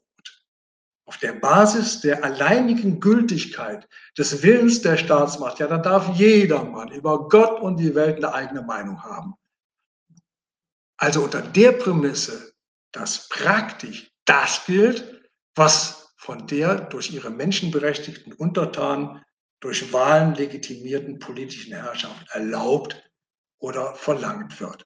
Also von wegen die Meinungsfreiheit, die Erfüllung eines waldursprünglichen Bedürfnisses der Menschen durch den Staat. Das ist ganz umgekehrt. Es ist die, es ist die Installierung äh, eines staatlichen Herrschaftsinstruments, was den Leuten als äh, die allerbeste aller Erlaubnissen aus, aus ihrer Menschennatur äh, abgeleitetes Recht gewährleistet wird. Gut, jetzt hast du die Meinungsfreiheit ziemlich gut auseinandergenommen. Ich weiß nicht, willst du vielleicht, ich hatte ja noch ein anderes Beispiel gebracht, ich habe auch gleich noch mal eine, eine kleine Widerrede, aber ähm, vielleicht willst du noch was zu den Wahlen sagen. Ist das nicht dann wenigstens ein Menschenrecht, beziehungsweise was drückt sich eigentlich dadurch aus, dass ähm, diese demokratischen Wahlen als äh, ein Menschenrecht äh, postuliert werden? Das mache ich jetzt aber ganz kurz. Ähm, und zwar nur so die systematische Abstraktion, das Abstandnehmen und die Ausschaltung und die Unmaßgeblichkeit des konkreten Willens, das manifestiert sich wunderbar im Wahlkreuz. Was, was wird denn gewählt? Äh, in den demokratischen Wahlen erteilt man die Zustimmung zu einer politischen Herrschaft, ganz ungeachtet, man erteilt einen politischen Freibrief, äh, ganz, un, ganz ungeachtet dessen, was der Wille des Wählers ist. Wer, wer beispielsweise in der Wahlkabine schreibt keine KKWs oder beendet den Krieg mit der Ukraine. Dessen politische Meinung wird durch das Wahlkreuz für gänzlich unmaßgeblich erklärt. Es wird gerade umgekehrt. Die Freiheit des, der Staatsgewalt konstituiert und beglaubigt in den nächsten vier Jahren der Wahlperiode politisch völlig frei gemäß ihren eigenen politischen Herrschaftsmaßstäben zu handeln. Also so, also merkt man dasselbe Prinzip, dasselbe Prinzip äh, äh, der Abstraktion vom konkreten Willen, merkt man wunderschön auch in den demokratischen Wahlen. Das könnte ich jetzt zwei Stunden lang ausführen, aber ja. ähm, ich will mich dessen entsagen. Klar, klar. Das wäre äh, Inhalt einer anderen Folge, die äh, wir vielleicht auch noch auf die Liste tun. Dann machen wir die auch noch irgendwann. Aber jetzt, ich habe gerade schon noch einmal angekündigt, dass ich noch einen letzten vielleicht Widerspruch habe, nämlich äh, oder Einspruch. Jetzt haben wir über die Wahlen gesprochen, auch über die Meinungsfreiheit und da äh, ist, ist, ist quasi ähm, die Natur äh, dieser, dieser Dinge klar geworden. Aber wie verhält es sich denn jetzt zum Beispiel bei so, ich sag mal so sozialen Menschenrechten? Da steht ja jetzt nicht nur drin, dass Leute frei sind äh, zu wählen, frei sind zu meinen, sondern da steht auch drin, jeder hat das Recht auf Nahrung, jeder hat das Recht auf eine Wohnung, jeder hat das Recht auf Juhu, Arbeit. Ähm, also da werden, da wird quasi von staatlicher Seite ähm, die Erfüllung ganz konkreter menschlicher Grundbedürfnisse eigentlich versprochen. Und das ist ja eigentlich auch dann ganz oft der Punkt, dass die Linken dann hochhalten und sagen, Mensch, das ist doch, das hat doch emanzipatorischen, fortschrittlichen Charakter. Also diese sozialen Menschenrechte, die kann man doch nicht schlecht reden. Was würdest du dazu sagen? Ja, die Frage habe ich auch schon länger erwartet. Äh, die sozialen Menschenrechte sind ja bekanntlich, bekanntlich auf Drängen der damaligen Ostblockstaaten quasi in die Menschenrechtserklärung aufgenommen worden und man soll das nicht leugnen, man soll es höchstens erklären, warum die westlichen Staaten äh, dem ihr Platz gegeben haben und auch quasi, äh, quasi dann den Menschenrechtskatalog äh, um diese äh, zweite äh, Sorte sozialer Menschenrechte ergänzt haben. Aber zum Hauptpunkt zurückzukommen, Ich will dem Folgenden unter Beweis stellen, dass auch die sozialen Menschenrechte alles andere als ein Hebel sind für die Verpflichtung staatlicher Gewalt auf materielle Bedürfnisse und Notwendigkeiten des Menschen. Da wird die für die klassischen Menschenrechte konstitutive, konstitutive Abstraktion von den wirklichen konkreten Bedürfnissen nicht etwa relativiert oder aufgehoben. Vier Argumente.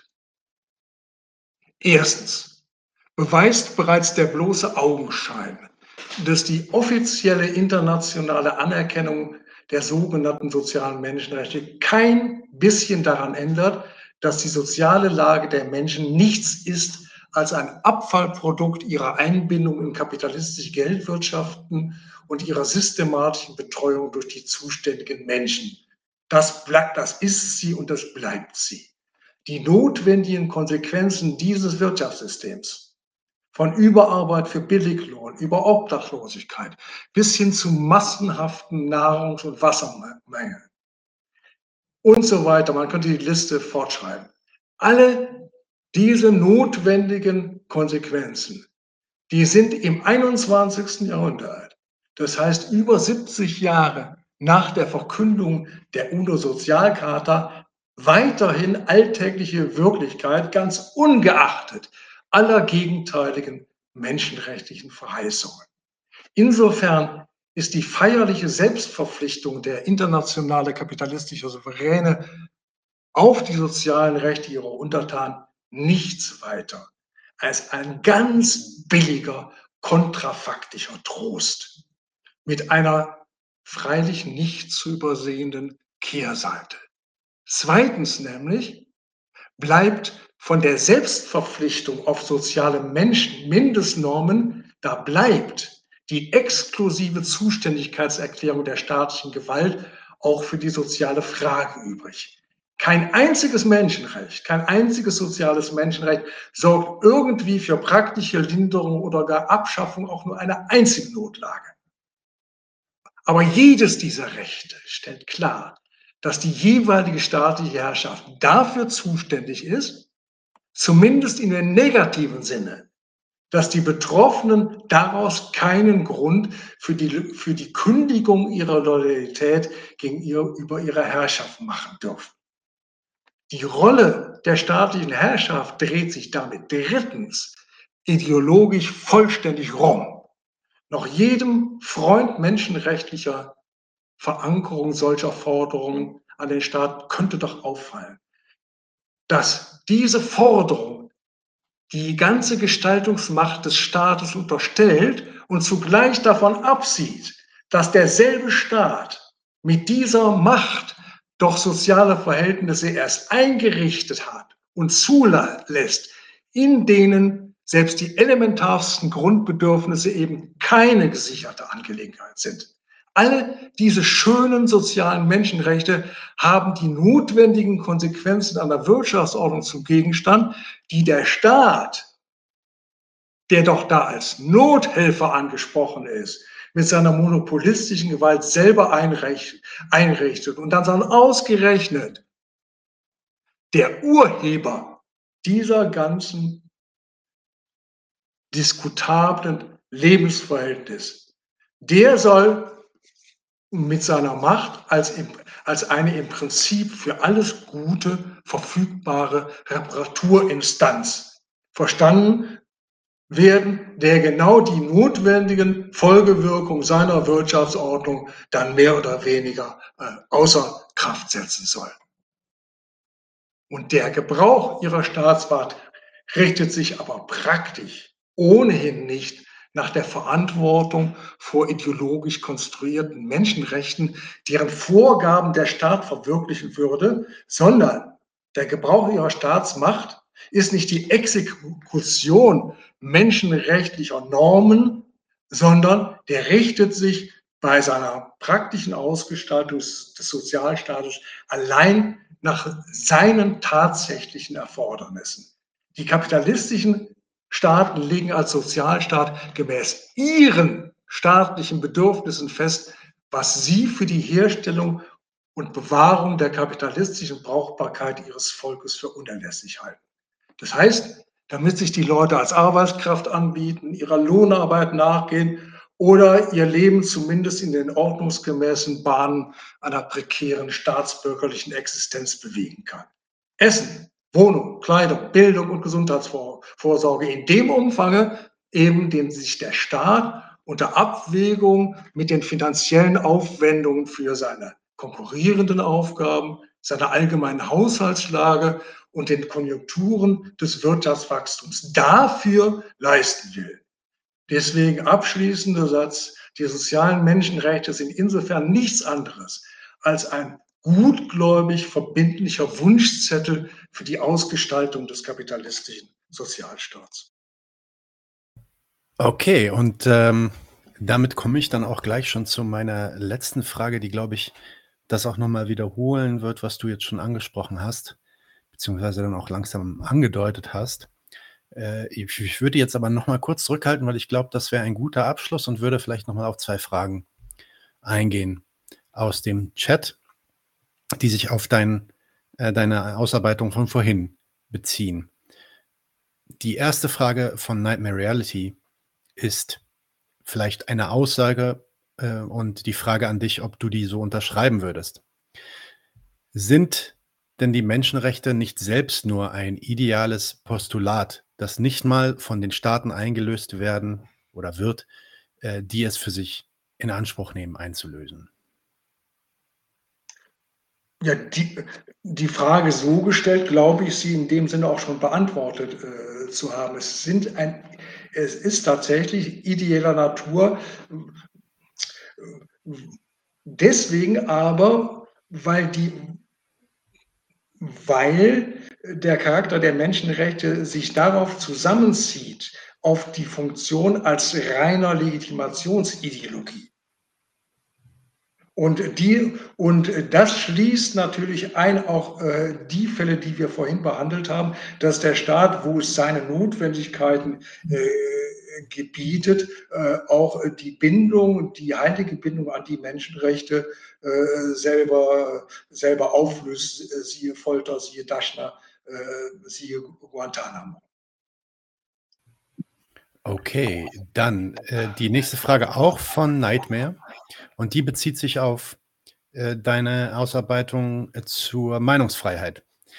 Ähm, Nämlich dann die Frage, sind dann so linke Kämpfer und Kämpferinnen, die sich für die Meinungsfreiheit ins Zeug legen und aussprechen, sind das dann die guten Untertanen? Ach, ich will das jetzt gar nicht so moralisch abfällig beurteilen. Ich würde sagen, die machen einen, die machen einen ziemlichen Fehler der von mir geschilderten Art, wenn sie meinen, dass die Meinungsfreiheit tatsächlich ein Mittel des Bürgers gegen die Staatsgewalt ist und dabei verkennen, dass genau das Umgekehrte der Fall ist, wie ich es versucht habe, vorhin kurz formularlich zu schildern, wie die Meinungsfreiheit selber ein politisches Herrschaftsinstrument ist, in dem sich der äh, Staat mit dem Recht auf, Folgen, auf, auf eine, ein folgenloses Meckern äh, selber sich seiner tatsächlichen äh, äh Entscheidungsautonomie und Handlungsfreiheit äh, sichert. Also mit der Verpflichtung auf eine bloß theoretische Stellung zur Welt äh, ist das Meinen selber die Beschränkung, die elementare Beschränkung, die der Staat den Bürgern auferlegt. Und deswegen ist es ziemlich falsch, äh, das Übel daran zu sehen, dass der Staat ab und zu auch mal die Meinungsfreiheit einschränkt. Die Meinungsfreiheit selber ist die eigentliche Beschränkung.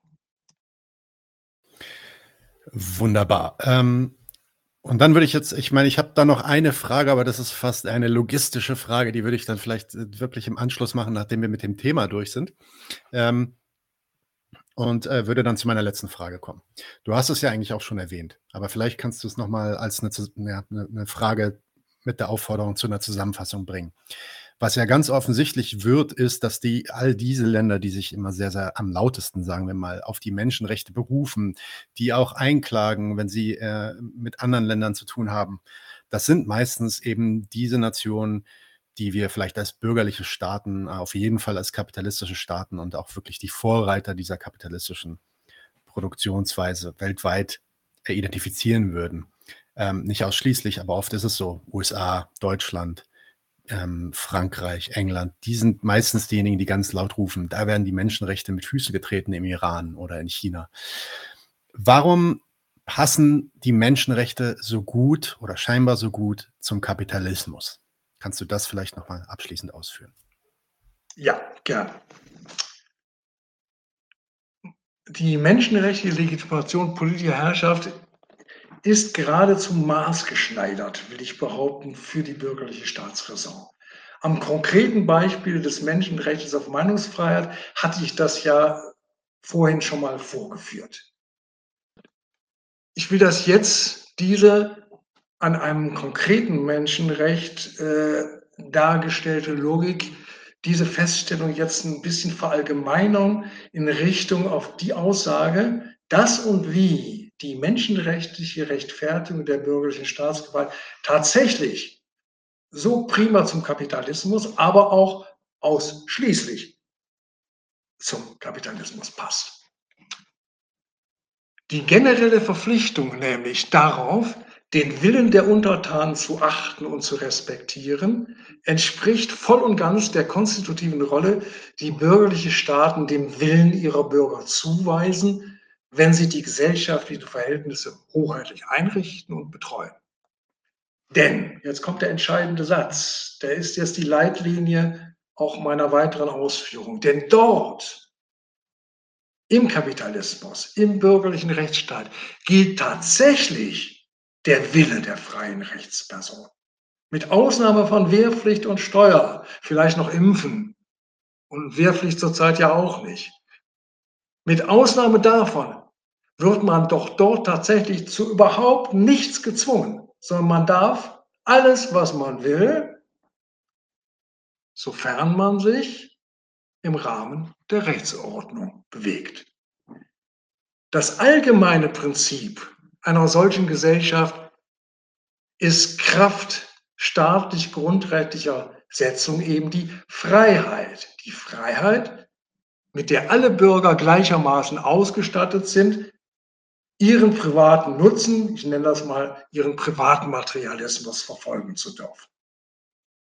Im Unterschied zur feudalen ständigen Gesellschaft herrscht eben im bürgerlichen Staat keine autoritative Zuweisung der Arbeit an bestimmte Gruppen, Klassen oder Personen. Der bürgerliche Staat überantwortet es vielmehr gänzlich der Entscheidungsautonomie der Individuen, ob und in welcher Weise sie in ihrem Lebenserhaltungsinteresse durch die Übernahme einer bestimmten Funktion im System der gesellschaftlichen Arbeitsteilung nachgehen wollen. Die kapitalistische Ordnung der Gesellschaft wird quasi indirekt dadurch vorgegeben, dass der Staat diese von ihm garantierte universelle Freiheit der ökonomischen Nutzenverfolgung an die alles entscheidende Bedingung bildet, an die Bedingung, dass sich die freie Verfolgung der materiellen Interessen an der Teilhabe am gesellschaftlichen Reichtum gemäß den Prinzipien des Eigentums abzuspielen hat. Mit der rechtlichen Festschreibung des allein zulässigen Erfolgsweges und der heißt, gehe deinen Interessen nach unter strikter Beachtung der Respektierung des Privateigentums. Damit ist dafür gesorgt, dass dies vom Staat freigesetzte materielle Erfolgsstreben aller Gesellschaftsmitglieder sein materielles Mittel und damit auch seine Schranke im Eigentum hat.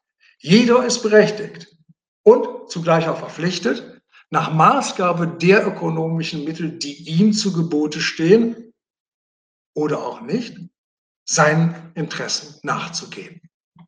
Und zwecks Gewährleistung dieser freien Nutzenverfolgung stellt der bürgerliche Staat seinen Bürgern eben dieses elementare Rechtsinstitut des Privateigentums zur Verfügung.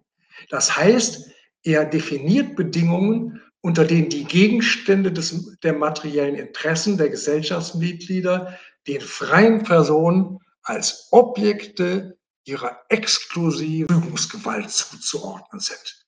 Für den Eigentumserwerb schreibt er den Weg über den Kauf und Verkauf von Waren und Dienstleistungen vor und stiftet als Mittel und zugleich Zielpunkt des rechtsgeschäftlichen Verkehrs das Geld, das den Tauschwert allen Verkäuflichen repräsentiert.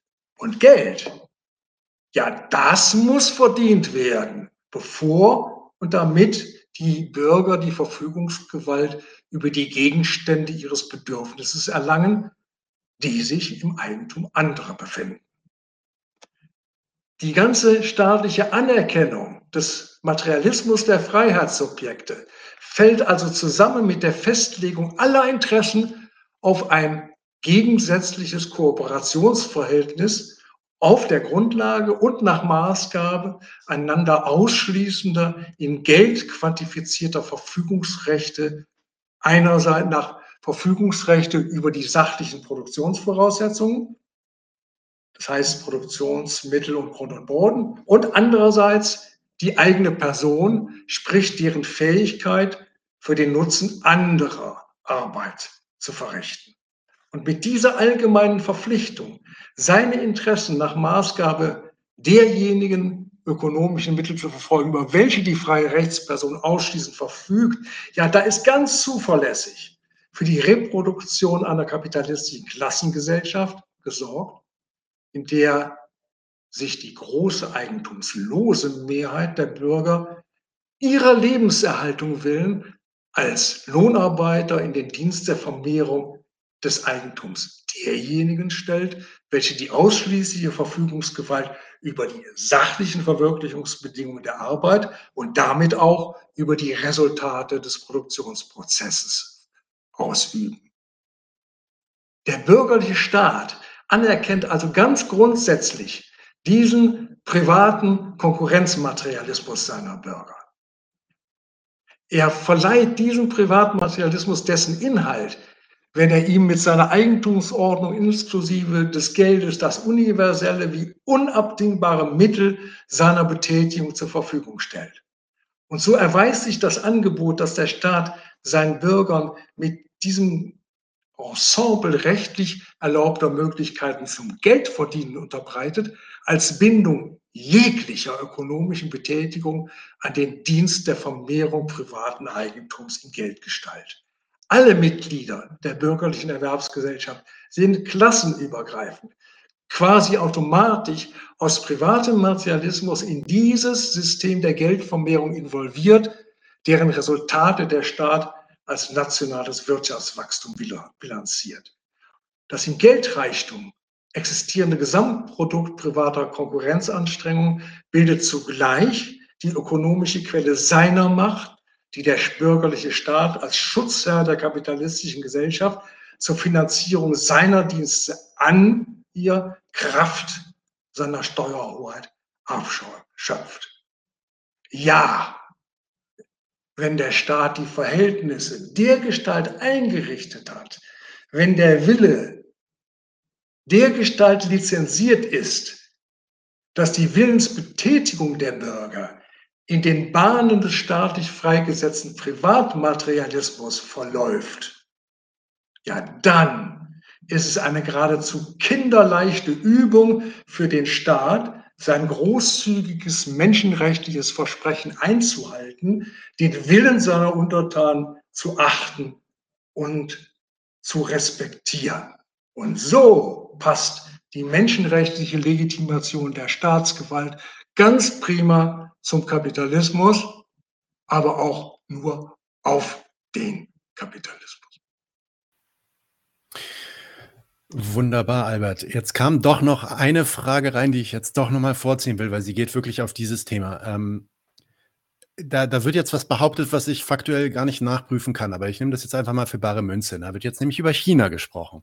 Und äh, China, äh, vor allem der Präsident Xi, die sollen sich berufen, sollen sich wohl berufen auf die Menschenrechte. Und könnte man denn daraus dann folgern, dass China anstrebt, auch einen liberaleren, vielleicht sogar einen kapitalistischeren Anstrich, sich ideellen Anstrich, Anstrich sich quasi zu geben, also quasi einen Weg einzuschlagen wie die westlichen Staaten?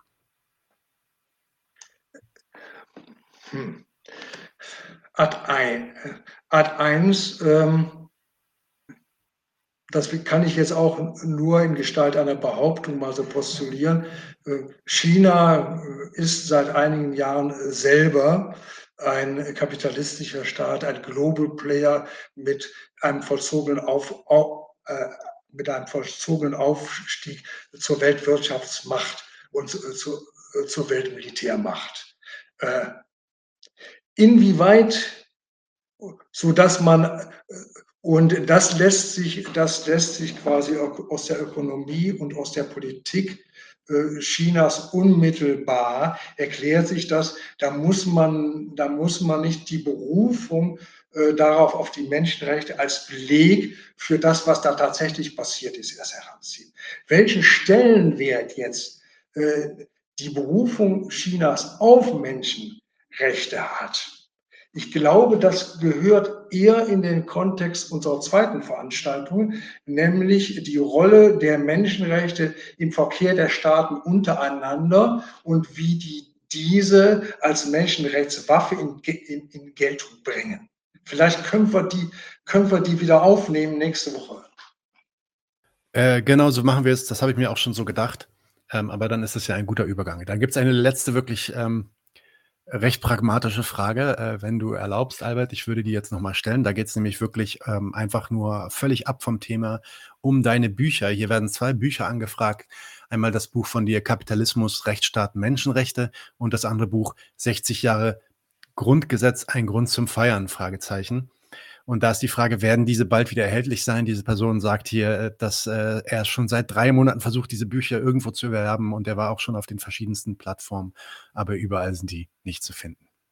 Kannst du da aushelfen? Ja, ja da muss ich dieses Bedürfnis des, Le des äh, Lesers auch leider enttäuschen. Eine, eine äh, Neuauflage dieser Bücher äh, ist nicht gedacht und das wird auch angesichts meines schon sehr fortgeschrittenen Lebensalters kein Projekt mehr sein. Äh, viel, äh, viel, äh, viel, vielleicht mal wieder anlässlich eines runden Jahrestages des Grundgesetzes könnte man, könnte man dran denken.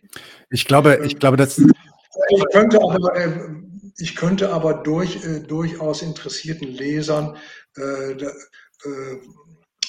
zwar das Buch gibt es nicht mehr, ich könnte aber durchaus entsprechende äh, Dateien aus diesen Publikationen auf Nachfrage per Mail zur Verfügung äh, stellen. Ja, dann, dann macht es doch so, wenn ihr da Interesse dran habt. Schreibt uns eine Mail an 9921 at äh, gmail.com und dann versuchen wir euch dieses, ähm, äh, die Dateien, die ihr haben möchtet, weiterzuleiten, wenn sie zur Verfügung stehen. Bei dem letzten Interview war es ja dann ist mit dem Vorbehalt äh, so, so schön, wie ich heute die Menschenrechte äh, geschildert habe, macht es dieses äh, zweitgenannte äh, Buch noch nicht. Von, von daher soll, sollte man lieber gleich die aktuelle Neufassung äh, quasi in Gestalt meines, äh, meines mündlichen Vortrags von heute äh, der Lektüre zugrunde legen. Und es soll natürlich nicht vergessen werden, wer das Ganze mal nacharbeiten will, wer auch den Beweis dafür haben will, dass auch alle anderen Menschenrechte, dass auch alle Menschenrechte in diese legitimatorische Logik hineinpassen. Und was es mit den Menschenrechten auf Waren, auf Staat, auf freie Meinungsäußerung die Rede hat, der liest einfach äh, den Artikel in Nummer 213 der Zeitschrift Gegenstandpunkt und der heißt kurz und bündig das Menschenrecht.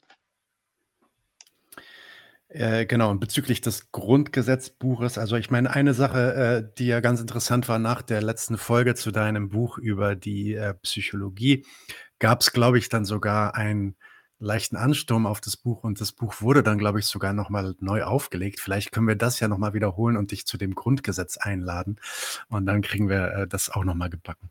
Ähm, da bitte ich doch, da, da, bitte ich doch unter Rücksichtnahme auf meine Gesundheit okay, zumal ich noch ein paar andere vorrangige Projekte äh, habe okay. in, meinem, in meiner okay. Restlaufzeit. Wunderbar. Wie du es schon gesagt hast, wir äh, haben noch eine Folge geplant, die kommt heute in einer Woche, Donnerstag auch wieder live. Seid dabei, dann geht es darum, wie die Menschen, heute ging es um die Logik der Menschenrechte, was die eigentlich sind und wem die dienen und warum. Und am nächsten Donnerstag geht es darum, wie die dann dann benutzt werden, auch als Waffe benutzt werden, vor allem in der internationalen Konkurrenz. Ähm, das äh, steht dann nächsten Donnerstag an. Albert, vielen Dank, dass du dir so viel Zeit genommen hast und auch noch nehmen wirst, ähm, das hier bei uns zu erarbeiten. Und vielen Dank an alle Leute im Chat. Und ich wünsche euch allen einen schönen Abend. Bis bald, Albert.